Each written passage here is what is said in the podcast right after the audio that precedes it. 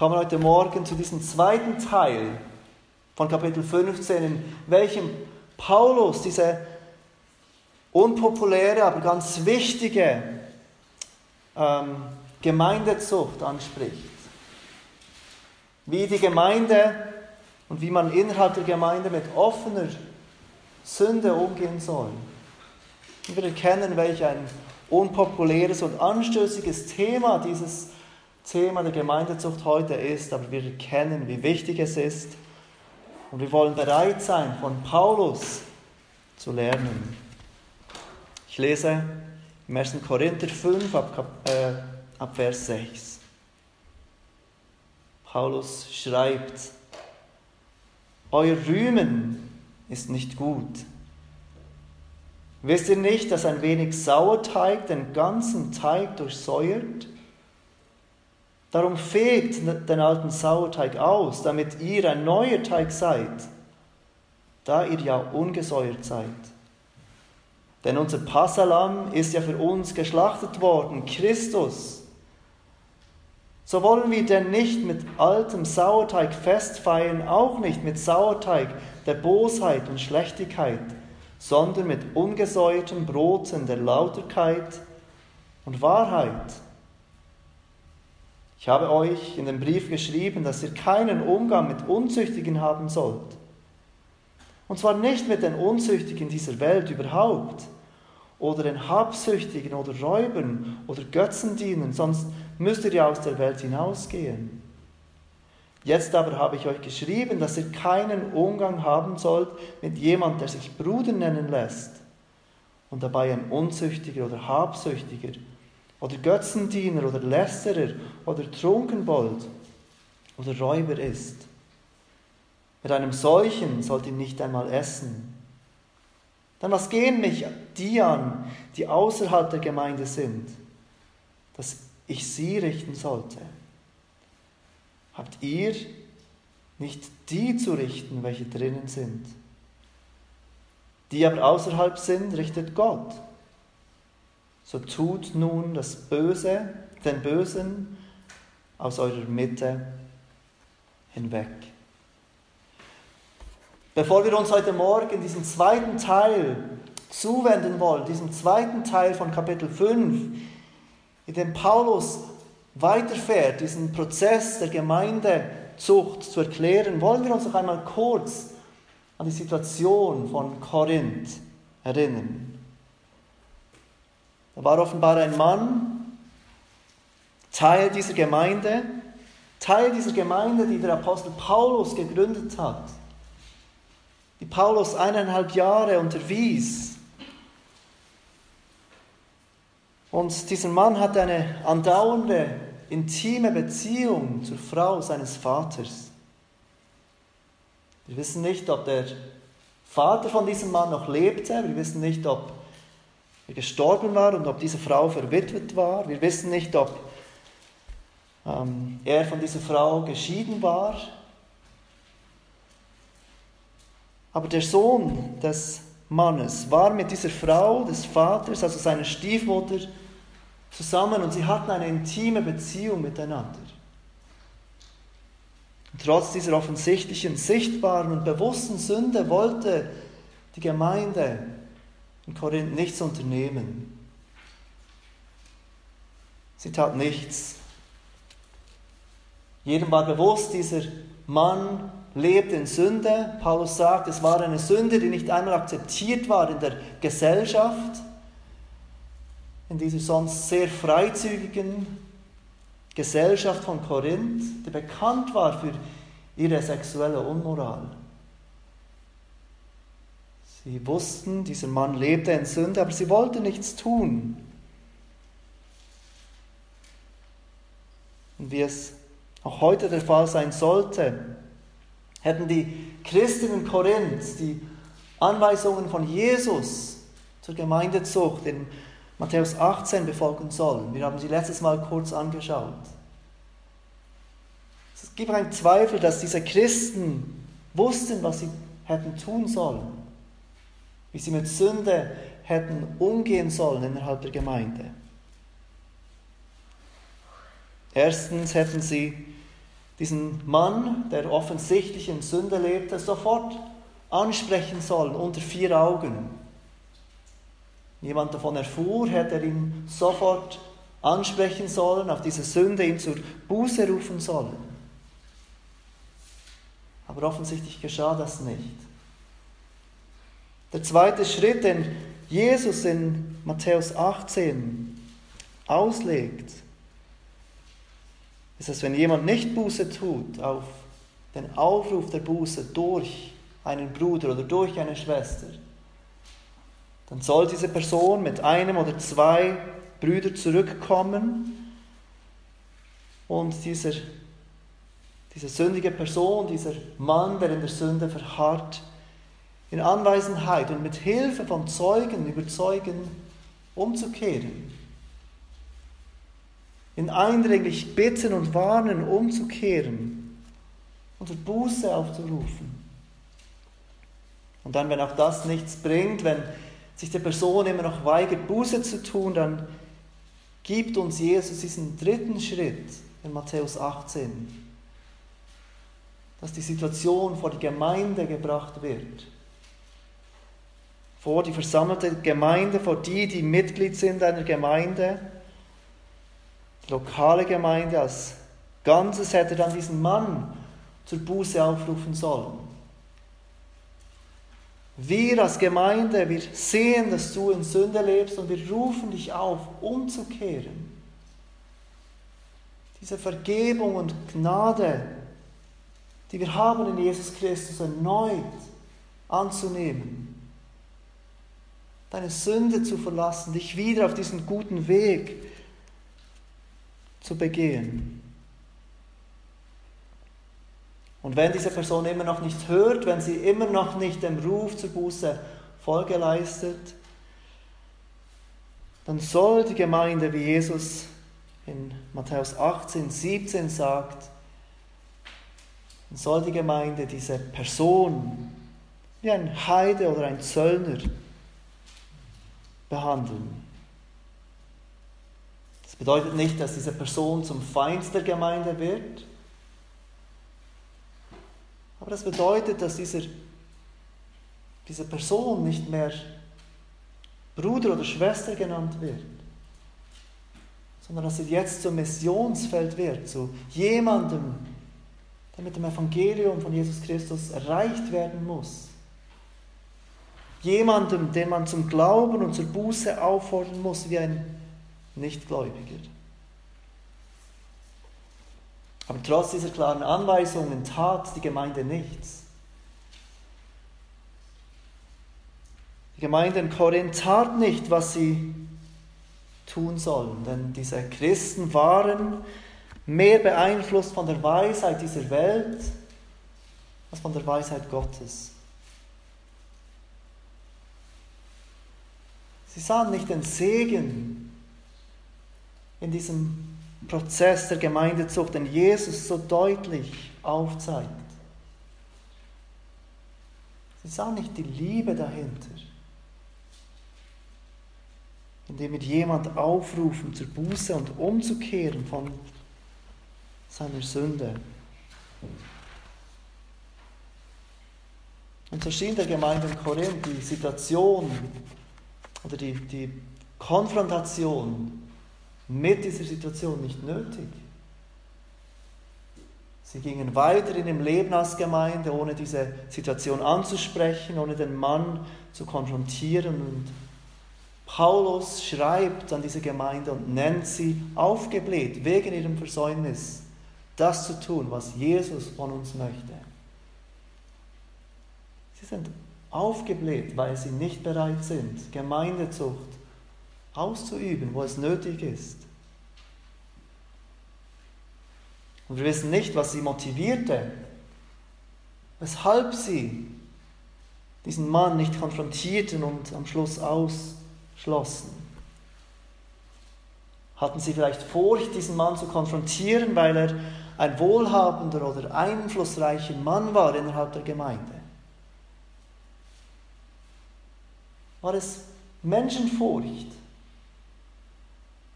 die davon kam, weil sie Gott nicht fürchteten. Oder war es ein Verständ, falsches Verständnis der Gnade?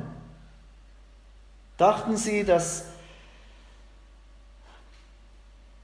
sie gnädig sein sollten, dass sie gnädig wären, wenn sie diesen Mann nicht darauf ansprechen würden und zur Umkehr rufen würden? Sagten sie sich Dinge wie Christus hat uns erlöst von dem Gesetz. Und wir können jetzt so leben, wie wir wollen. Es ist Gnade allein, die uns rettet. Es spielt keine Rolle, wie wir leben. Wir sind ja unter der Gnade, nicht mehr unter dem Gesetz. Hatten sie ein falsches Verständnis von der Gnade Gottes? Auf jeden Fall ist Paulus klar. Viermal in diesem Kapitel, im Kapitel 5, sagt er, dass die Gemeinde den Betreffenden aus der Gemeinde entfernen sollen. Das sind keine milden Worte, die Paulus hier braucht. Viermal wiederholt er diesen Gedanken. Diesen Menschen aus der Gemeinde auszuschließen, ihn wegzutun aus der Gemeinde. Wir sehen es im Vers 2. Er sagt, der Betroffene soll aus eurer Mitte hinweggetan werden. Vers 4 und 5 sagt er den Betreffende dem Satan übergeben, aus dem Reich der Gemeinde hinaus in die Welt zu tun. Die Welt als das Reich des Satans, wo Satan regieren darf unter der Herrschaft von Jesus. Vers 7 fegt den alten Sauerteig aus auch wieder in Bezug auf diesen sündigen Menschen. Und Vers 13, ganz am Schluss dieses Kapitels, sagt er es noch einmal, so tut den Bösen aus eurer Mitte hinweg. Paulus Worte sind völlig unmissverständlich, was die Gemeinde mit diesen in Sünde verharrenden Menschen machen soll.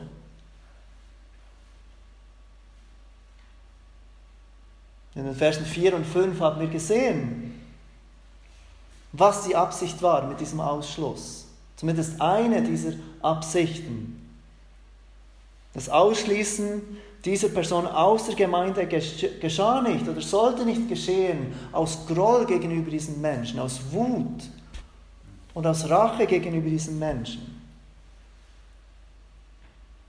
Das Neue Testament macht uns klar, die, die Worte bei von Jesus in äh, Matthäus 18. Aber überall, wo wir dieses Thema sehen, dass es aus Liebe und Besorgnis zu dieser Person geschehen soll. Paulus sagt in Vers 5, diese Person soll aus der Gemeinde hinweggetan werden, damit der Geist gerettet werde am Tag des Herrn Jesus. Wenn dieser Mann im Glauben gelassen wird, dass Gott sein sündiges und sein sündiges Verhalten gut heißt, dass sein sündiges Verhalten kein Problem ist, obwohl es nichts anderes als offene Rebellion gegen Gott und gegen die Herrschaft von Jesus Christus ist, dann wird diese Person auch im Glauben gelassen, dass er immer noch auf dem guten Weg ist. Er wird im Glauben gelassen, dass er auf dem, ewigen, auf, auf dem Weg zum ewigen Heil und zu ewiger Freude ist. Während sein Verhalten davon zeugt, dass er auf dem Weg ins Verderben ist. Dass er auf dem Weg nicht zu seinem Vater im Himmel, aber zu seinem, zu seinem Richter, zu seinem gerechten und endgültigen Richter ist. Diese Person musste konfrontiert werden aus Liebe zu dieser Person. Aus Liebe und Besorgnis zu diesem Mann muss die Gemeinde ihn ausschließen. Sagen, du gehörst nicht mehr zu uns, du bist nicht einer unserer Brüder. Du lebst nicht so. Dein Leben gibt kein Zeugnis, dass die Gnade Gottes wirklich in deinem Herzen wirkt. Und auch wenn die Gemeindezucht immer aus Liebe zu dem, der in Sünde verharrt, geschehen muss. Und das Ziel verfolgt, diese Person zur Umkehr und Wiederherstellung zu bringen, dann ist es nicht die, der einzige Grund für Gemeindezucht. Es ist nicht der einzige Grund, weshalb Gemeindezucht innerhalb der Gemeinde praktiziert werden muss. Und das bringt uns zu diesem zweiten Teil von diesem Kapitel 5. In Versen 6 bis 13 gibt Paulus uns weitere Gründe. Und man könnte sagen, Paulus gibt uns die theologische Grundlage, weshalb sollte eine Gemeinde Gemeindezucht ausüben. Und wenn ich sage, weshalb sollte eine Gemeinde, dann meine ich wirklich, weshalb muss eine Gemeinde Gemeindezucht ausüben. Und die erste Grundlage, weshalb eine Gemeinde Gemeindezucht ausüben muss, ist die Sicherheit der Gemeinde. Die Sicherheit der Gemeinde. Vers 6 sagt es Paulus mit diesen Worten. Euer Rühmen ist nicht gut. Wisst ihr nicht, dass ein wenig Sauerteig den ganzen Teig durchsäuert? Wisst ihr nicht, fragt Paulus rhetorisch, diese Gemeinde in Korinth, die vorgibt, Erkenntnis zu haben, Wissen zu haben, Weisheit zu haben, die sogar über die Weisheit von Paulus hinausgeht. Diese Gemeinde, die Paulus Weisheit in Frage stellt, die sogar seine Eignung als Apostel in, in Frage stellt.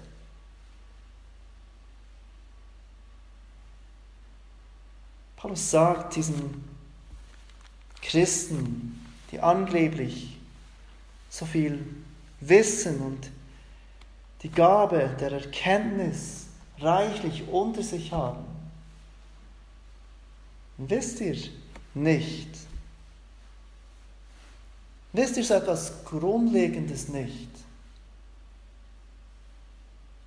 Habt ihr so etwas Grundlegendes vergessen, trotz all eurer angeblichen Weisheit. Und diese Wahrheit, die sie vergessen haben, ist, dass Sünde ansteckend ist. Und ich glaube, das ist eine Wahrheit, die auch wir heute nur zu oft vergessen, dass Sünde weitergeht. Sünde ansteckend ist, dass Sünde sich ausbreitet wie ein Feuer, wenn sie nicht bekämpft wird. Und Paulus braucht hier ein Bild aus der Antike, aus dem Alltag von damals, aber ich glaube, es ist uns gar nicht so unbekannt, dieses Bild. Als wir in den USA lebten, da gab es einen Trend, einen Trend, der wieder auflebte, Sauerteigbrote zu backen. Beim Sauerteig, es gibt sicher verschiedene Möglichkeiten, wie man das machen kann.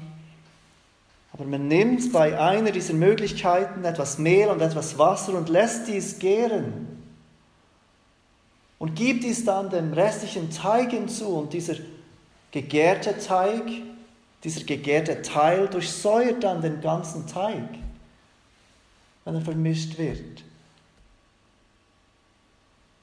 Bevor man den Teig zu einem Brot backt, stellt man einen Teil dieses Teiges wieder zur Seite und behält ihn auf für das nächste Brot, das man backen will. Und gibt diesen gegärten Teig dann wieder dem anderen Teig hinzu, dass er, der ganze Teig wieder durchsäuert wird. In der Antike war offenbar Hefe nicht weit verbreitet oder gut erhältlich.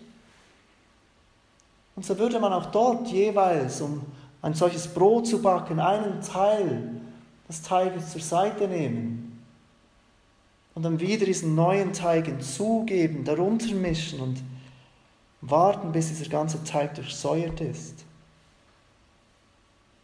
Paulus zieht in seinem Beispiel eine Parallele von diesem Sauerteig, der auch nur ein, mit einem kleinen Stück den ganzen Teig durchsäuert, zur Sünde. Sünde, die in der Gemeinde ist, ist ansteckend. Sünde, die nicht bekämpft wird, breitet sich aus. Dies bedeutet nicht in jedem Fall, dass sich dieselbe Sünde ausbreitet. Ich glaube nicht, dass Paulus hier meint, dass wenn dieser Mensch nicht konfrontiert wird, dieser, dieser Mann, der ein intimes Verhältnis hat zur Frau seines Vaters, dass plötzlich jeder Mann die Frau seines Vaters zur Frau nimmt. Ich glaube, das ist nicht das, was Paulus hier meint. Aber Sünde breitet sich aus. Wenn Sünde nicht offen angegangen wird in der Gemeinde, dann fangen Leute an, hinten durch mit Klatsch und Geschwatz zu sprechen. Sie fangen an, Leute zu vermeiden. Oder sie fangen an zu denken, ja, wenn diese Person das macht, dann ist meine Sünde ja gar nicht so schlimm. Wenn diese Person akzeptiert wird, weshalb kämpfe ich dann noch gegen meine verborgene Sünde? Wenn diese Person immer noch vorne in einer Leitungsposition stehen kann oder Einfluss hat in der Gemeinde, weshalb sollte ich dann Sünde ernst nehmen in meinem Leben? Oder Menschen fangen an, auf dieser in der Sünde gefangenen Person hinabzuschauen und zu denken, das könnte mir nie passieren. Die werden stolz und überheblich.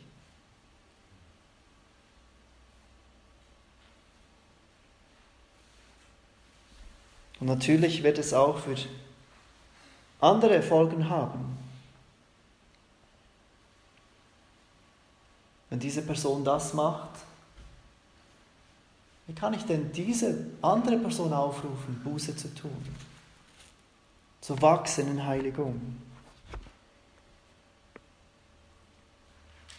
Wenn ein gemeinsames Streben der Gemeinde nach Heiligung ansteckend ist, so ist auch Blindheit und Toleranz Sünde gegenüber ansteckend. Wie es ansteckend ist, wenn wir mit Menschen zusammen sind, die den Herrn lieben von ganzem Herzen. So ist es genau gleich ansteckend, wenn wir mit Menschen zusammen sind, die den Herrn nur halbherzig lieben. Die den Herrn nur am Sonntag lieben, aber unter der Woche ein ganz anderes Leben leben.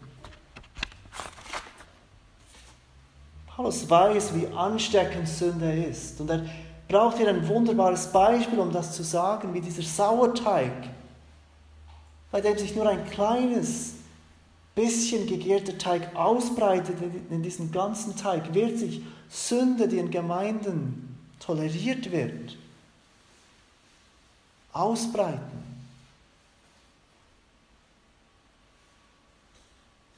Paulus ist sich ja auch bewusst, auf der anderen Seite, dass uns Sünde angekämpft wird. Wenn Sünde angesprochen wird, wenn Sünde öffentlich vor die Gemeinde gebracht wird, wenn jemand nicht umkehrt, dass auch das der ganzen Gemeinde hilft. Und so spricht er zum Beispiel im 1. Timotheus 5,20 davon, dass wenn jemand sündigt, vor der ganzen Gemeinde zurechtgewiesen werden soll, damit die anderen sich fürchten.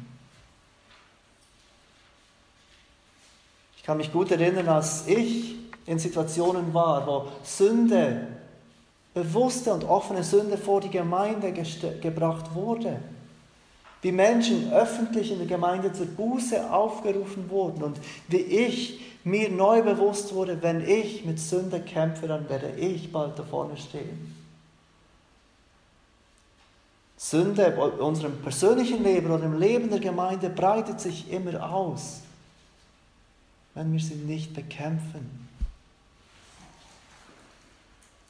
Der zweite Punkt, den Paulus uns hier vor Augen führt, nach dieser Sicherheit der Gemeinde, Gemeinde, die Gemeinde muss Sünde, öffentliche Sünde ansprechen, damit sie nicht weitergeht wie ein Feuer, spricht er von der Reinheit der Gemeinde, der Reinheit der Gemeinde, die auch ein Grund ist, eine Grundlage ist, weshalb die Gemeinde Gemeindezucht praktizieren muss.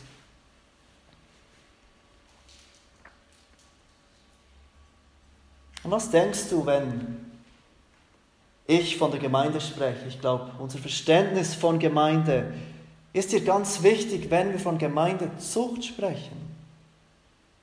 An was denkst du, wenn du das Wort Gemeinde hörst? Denkst du an einen Event, an den du am Sonntagmorgen hingehst? Ich gehe heute Morgen zur Gemeinde, wir sagen das oft. Ist das unser Verständnis von Gemeinde? Ich gehe zur Gemeinde, die Gemeinde ist ein Event, Oder bin ich mir bewusst, ich gehe zum Gottesdienst einer Gemeinde, ich gehe zur Versammlung einer Gemeinde? Oder was befindet sich an der Brunnmachstraße 50? Das ist die Adresse, wo sich unsere Gemeinde trifft. Ist die Gemeinde an der Brunnmachstraße 50 oder ist es die Kapelle, wo sich die Gemeinde trifft? Auch das sagen wir oft, ich gehe in die Gemeinde, aber meinen wir eigentlich, wir gehen in den Gottesdienst unserer Gemeinde, wir gehen in die Versammlung unserer Gemeinde. Dieses ganze Thema der Gemeindezucht macht nur Sinn, wenn wir die Gemeinde nicht als Ort oder als Event verstehen, sondern als eine Gruppe von Menschen, die zusammenkommen und die miteinander leben als eine Gruppe von Menschen, die zusammen bekennen, dass Jesus unser Herr ist. Und dass wir gemeinsam unser Leben unter dieser Herrschaft von Jesus Christus leben wollen. Und diese Gruppe von Menschen ist rein und ungesäuert, wie Paulus es hier ausdrückt. Er sagt es im Vers 7 mit diesen Worten. Darum fegt den alten Sauerteig aus, damit ihr ein neuer Teig seid, da ihr ja ungesäuert seid. Denn unser Passalam ist ja für uns geschlachtet worden, Christus. Lass uns einen Moment nachdenken, was Paulus hier sagt mit diesem Vers. Das ist unheimlich wichtig zu verstehen. Die Gemeinde wird nicht rein, indem sie schwierige Fälle ausschließt, indem sie sagt, nein, du kannst nicht zu uns gehören, du bist zu sündig. Sie wird nicht rein durch Ausschluss, das ist nicht das, was Paulus hier sagt. Wenn wir denken, wir müssen Gemeindezucht üben, damit wir rein werden als Gemeinde, dann haben wir Paulus missverstanden. Und wir haben Sünde und Reinheit missverstanden. Es geht Paulus nicht darum, dass wir rein werden, indem wir Menschen, die sündigen, ausschließen. Nein, es geht darum, dass wir rein bleiben. Die Gemeinde ist ungesäuert. Die Gemeinde ist rein. Paulus sagt, dass der Grund, weshalb jemand ausgeschlossen werden muss, darin liegt, dass die Gemeinde ungesäuert ist. Seht ihr das im zweiten Teil von diesem Vers 7? Am Ende dieses ersten Satzes, da ihr ja ungesäuert seid. Gemeinde ist ungesäuert. Die Gemeinde ist rein. Und die Gemeinde soll Gemeindezucht ausüben, damit es auch so bleibt. Deshalb ist es nötig, diesen alten Sauerteig auszufegen. Und dies ist einmal persönlich der Fall. Wir als Christen müssen unser altes Leben verlassen. Wir müssen uns bewusst sein, dass wir in unserem Leben diesen alten Sauerteig ausfegen müssen. Wir können nicht ein Doppelleben führen im alten Leben und im neuen Leben. Jesus bekennen und trotzdem an unserem alten Leben festhalten. Unser altes Leben plus Jesus, das geht nicht. Das ist nicht neutestamentliches Christentum. Das ist überhaupt kein Christentum. Das bedeutet, unser altes Leben aufzugeben und Jesus nachzufolgen.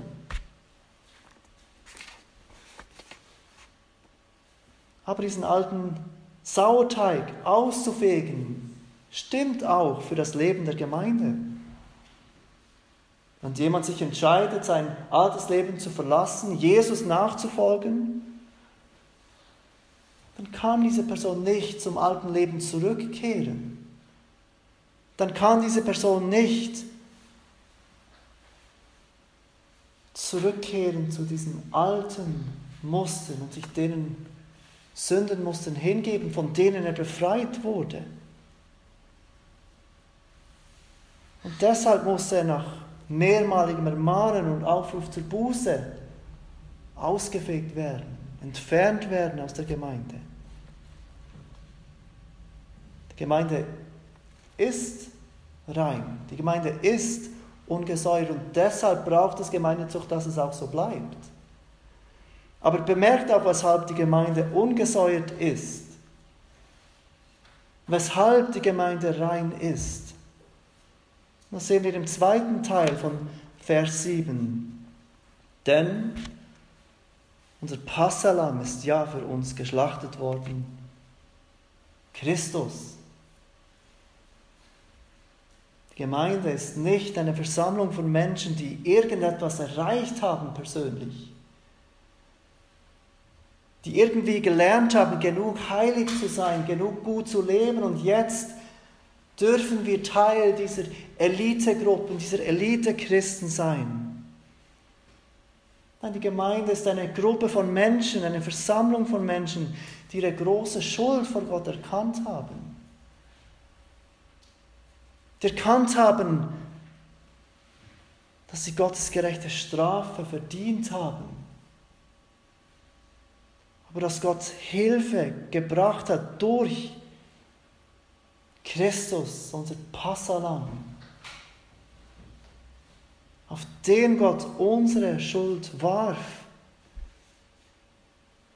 damit wir diese Schuld nicht mehr selber tragen müssen. Gemeinde ist nicht rein, weil die Menschen darin solch wunderbare Leben leben. Die Gemeinde ist rein, weil Christus für diese Menschen gestorben ist. Weil er ihnen vergeben hat und weil er dieses Joch der Knechtschaft der Sünde zerbrochen hat. Und deshalb leben diese Christen anders. Johannes 1, Vers 29 sagt Johannes der Täufer, als er Jesus sieht, siehe das Lamm Gottes, das die Sünden der Welt hinwegnimmt. Die Gemeinde ist die Versammlung von Menschen, die erkannt haben, dass Jesus dieses Lamm Gottes ist, der die Sünden von uns wegnimmt. Im 1. Johannes 1, Vers 7 sagt Johannes, das Blut Jesu Christi, seines Sohnes, reinigt uns von aller Sünde. Das ist deshalb, dass die Gemeinde ein Ort ist, eine Versammlung ist von gereinigten Menschen, nicht weil diese Menschen so gut sind, sondern weil sie durch das Blut von Jesus Christus gereinigt sind von aller Sünde, von aller Schuld. Also diese Reinheit der Gemeinde kommt nicht von uns. Sie kommt nicht aus uns selbst, sie kommt einzig und allein durch die Vergebung und Reinigung von Jesus Christus auf den wir vertrauen und dem wir nachfolgen. In ihm haben wir neues Leben. In ihm sind wir rein. Aber diese Reinheit, diese Reinheit muss bewahrt werden. Diese Reinheit innerhalb der Versammlung, innerhalb der Gemeinde muss bewahrt werden. Und deshalb ist Gemeindezucht notwendig. Deshalb kann die Gemeinde nicht schwerwiegende und offene Sünde tolerieren. Deshalb muss Sünde angesprochen und angegangen werden, damit diese Reinheit bewahrt wird. Paulus braucht hier eine Logik, die wir oft umzudrehen versuchen, oder wir sind in der Gefahr, diese Logik umzudrehen. Und jemand hat es so beschrieben, die Logik von Paulus hier, die er hier beschreibt, ist nicht, tu etwas, damit du bist, sondern tu etwas, weil du bist. Und diese Logik finden wir im ganzen Neuen Testament immer wieder bei allen Anweisungen, die das Neue Testament uns gibt. Wir tun diese Dinge nicht, damit wir Christen werden. Wir tun diese Dinge, weil wir aus Gnade errettet sind und den Namen von Jesus Christus tragen. Ich glaube auch das Bild, das Paulus hier braucht, das er erwähnt, hilft uns genau das zu verstehen. Paulus erwähnt noch einmal diesen Sauerteig, Vers 8. So wollen wir denn nicht mit altem Sauerteig festfeiern und auch nicht mit Sauerteig der Bosheit und Schlechtigkeit, sondern mit ungesäuerten Broten der Lauterkeit und Wahrheit. Es ist offensichtlich, dass Paulus hier Bezug nimmt zum Passafest. Er hat dieses Passalam Christus erwähnt. Das Passafest war ein Bild, das Passalam war ein Bild für Christus, der kam. Aber er nimmt auch Bezug zu diesem Fest der ungesäuerten Brote, das im Zusammenhang mit diesem Passafest gegeben wurde. Wir lesen in 2. Mose 12 von dieser Einsetzung dieses Festes. Israel war damals in der Sklaverei in Ägypten und Gott wollte sein Volk, das er erwählt hatte, befreien von dieser Sklaverei. Pharao wollte diese Menschen nicht gehen lassen, er wollte sie nicht ziehen lassen, er wollte sie weiterhin als seine Sklaven behalten. Und Gott sendet diese zehn Plagen über Ägypten. Bevor die zehnte Plage kommt, erhält Israel die Anweisung, künftig das Passafest zu feiern und künftig das Fest der ungesäuerten Brote zu feiern, das sie an diese Befreiung aus Ägypten erinnern sollte.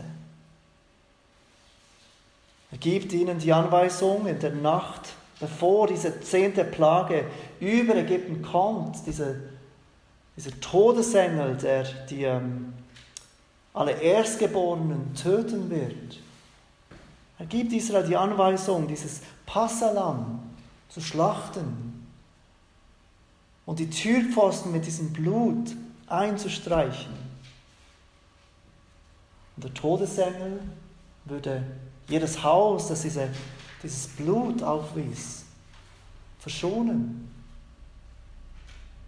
Und uns ist klar, dass das ein Bild für Jesus ist.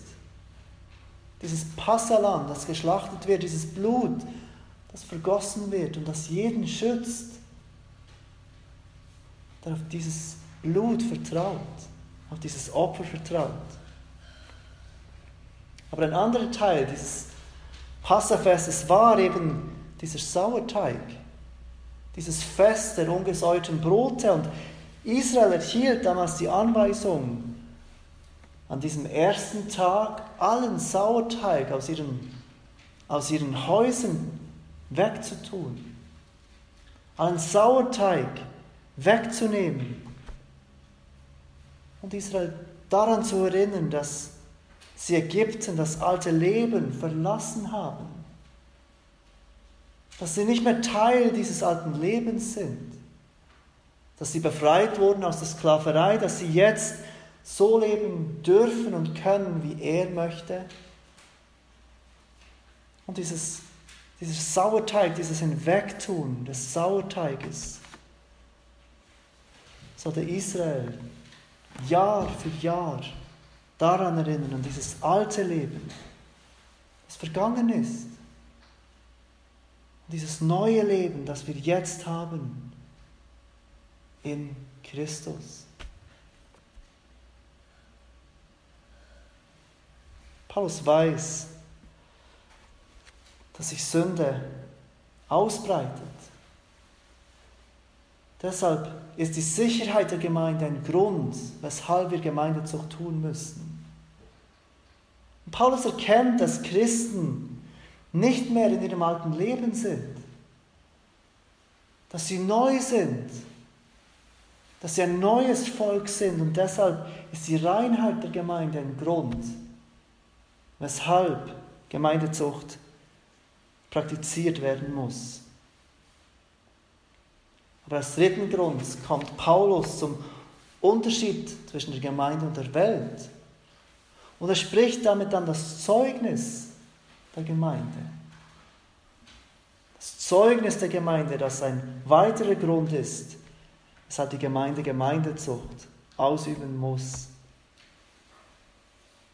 In den Versen 9 bis 13 sehen wir diesen deutlichen Unterschied, den Paulus macht zwischen der Gemeinde und der Welt. Er macht in Bezug auf seinen ersten Brief, den Brief, den er bereits geschrieben hat an die Gemeinde in Korinth, dieser Brief, der uns nicht erhalten geblieben ist. Und bereits in diesem ersten Brief hat er offenbar geschrieben, dass die Christen in Korinth keinen Umgang mit Unzüchtigen haben sollen dass sie Unzüchtige meiden sollen, dass sie Sünder, Menschen, die offensichtlich sündigen und nicht von Sünde umkehren wollen, meiden sollen. Es ist hilfreich, dass er hier auch von anderen Sünden spricht, von Habsüchtigen, Götzendienen, Lästerer, Trunkenbolden, Räuber. Es geht hier Paulus also nicht darum, dass er irgendwie eine Sünde als besonders schlimm herausstreicht. Wenn jemand sexueller Sünde verfällt, dann müsst ihr ihn meiden. Das ist nicht das, was Paulus hier will. Es geht ihm um jede offenbare Sünde, die schwerwiegend ist, vor dem jemand nicht Buße tun will. Aber offenbar gab es einen großen Irrtum innerhalb der Gemeinde nach diesem ersten Brief. Und ich glaube, dieser Irrtum ist auch heute noch ein Irrtum, dem wir oft verfallen. Anstatt Sünde in der Gemeinde anzusprechen, sind wir noch nicht so oft versucht, dass wir die Sünde in der Welt verurteilen. Fällt es uns oft nicht viel leichter, über die Sünde von denen da draußen zu sprechen, als von dem, was uns beschäftigt als Christen? Und Paulus sagt in Vers 9, er stellt es klar, ich habe euch in dem Brief geschrieben, dass ihr keinen Umgang mit Unzüchtigen haben sollt. Aber dann macht er klar, aber nicht mit Unzüchtigen dieser Welt überhaupt. Er listet dann diese verschiedenen Sünden auf, die ein großes Problem im Korinth diese Zeit waren. Und er sagt, sonst müsst ihr ja aus der Welt hinausgehen. Paulus geht es nicht darum, dass die Gemeinde Gemeinde zu tun soll, indem sie sich von der Gemeinde, äh, von der Welt abschottet, indem sie auf die Welt hinabschaut und denkt, die Welt ist ein sündiger Ort. Wir wollen nichts mit der Welt zu tun haben. Das Neue Testament lehrt kein abgeschottetes Christsein von der Welt. Die Gemeinde gehört mitten in die Welt hinein. Ja, wir sind nicht die Welt. Und wir sind nicht von der Welt, aber wir sind in der Welt, damit wir der Welt ein Zeugnis sein können. Wir müssen vorsichtig sein, dass wir Gemeindezucht nicht mit der Welt tun, dass wir nicht überrascht sind, wenn Menschen, die Jesus Christus nicht kennen, Menschen, die nicht wiedergeboren sind durch den Heiligen Geist, sündigen. Natürlich sündigen sie. Natürlich sündigen sie auf schlimme Art und nicht, dass wir ihre, ihre Sünde schönreden sollen. Aber sie können nichts anderes tun, als zu sündigen. Gemeindezucht macht uns Paulus klar, ist etwas, das die Gemeinde betrifft.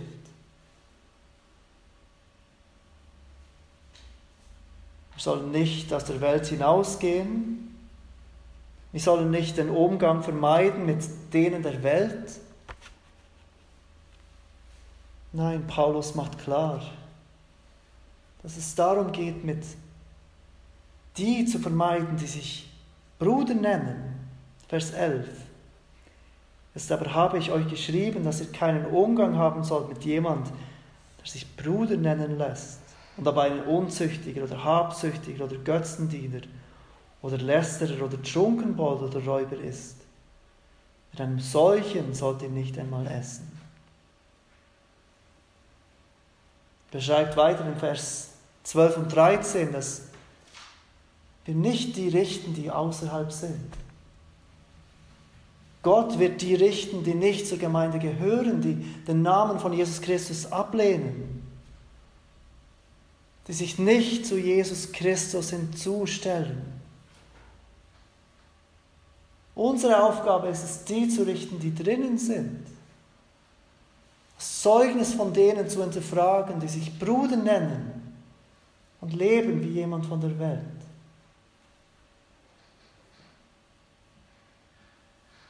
In Johannes 17, Vers 15 sagte Paul, äh, betete Jesus zum Vater, ich bitte nicht, dass du sie, meine Jünger, aus der Welt nimmst, sondern dass du sie bewahrst vor dem Bösen.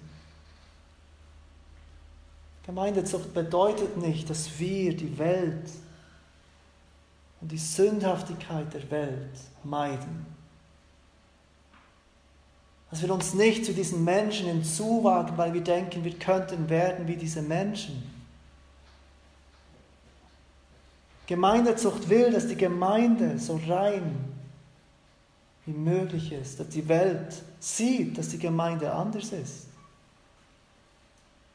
Dass die Gemeinde ein Zeugnis sein kann für die Welt. Dass die Gemeinde Licht und Salz ist für die Welt und dass wir als Gemeinde hinausgehen können zu diesen Menschen, die verloren sind, zu diesen Menschen, die in der Sünde, von der Sünde geknechtet sind. Und dass wir ihnen diese Hoffnung bringen können, die wir haben in Jesus Christus, dass es Vergebung gibt der Sünden, dass es Befreiung gibt von dieser Knechtschaft der Sünde. Und deshalb muss die Gemeinde Gemeindezucht ausüben. Paulus gibt uns in diesem zweiten Teil von Kapitel 5 diese drei wichtigen Wahrheiten, weshalb wir Gemeindezucht ausüben müssen. Die Sicherheit der Gemeinde. Wenn Sünde nicht angesprochen ist, dann wird sie sich ausbreiten. Die Reinheit der Gemeinde, die auf dem Spiel steht, wenn Sünde toleriert wird. Wenn wir wegschauen von Sünde. Und das Zeugnis der Gemeinde, das geschwächt wird, wenn die Gemeinde sich nicht länger von der Welt unterscheidet. Lasst uns zusammen beten.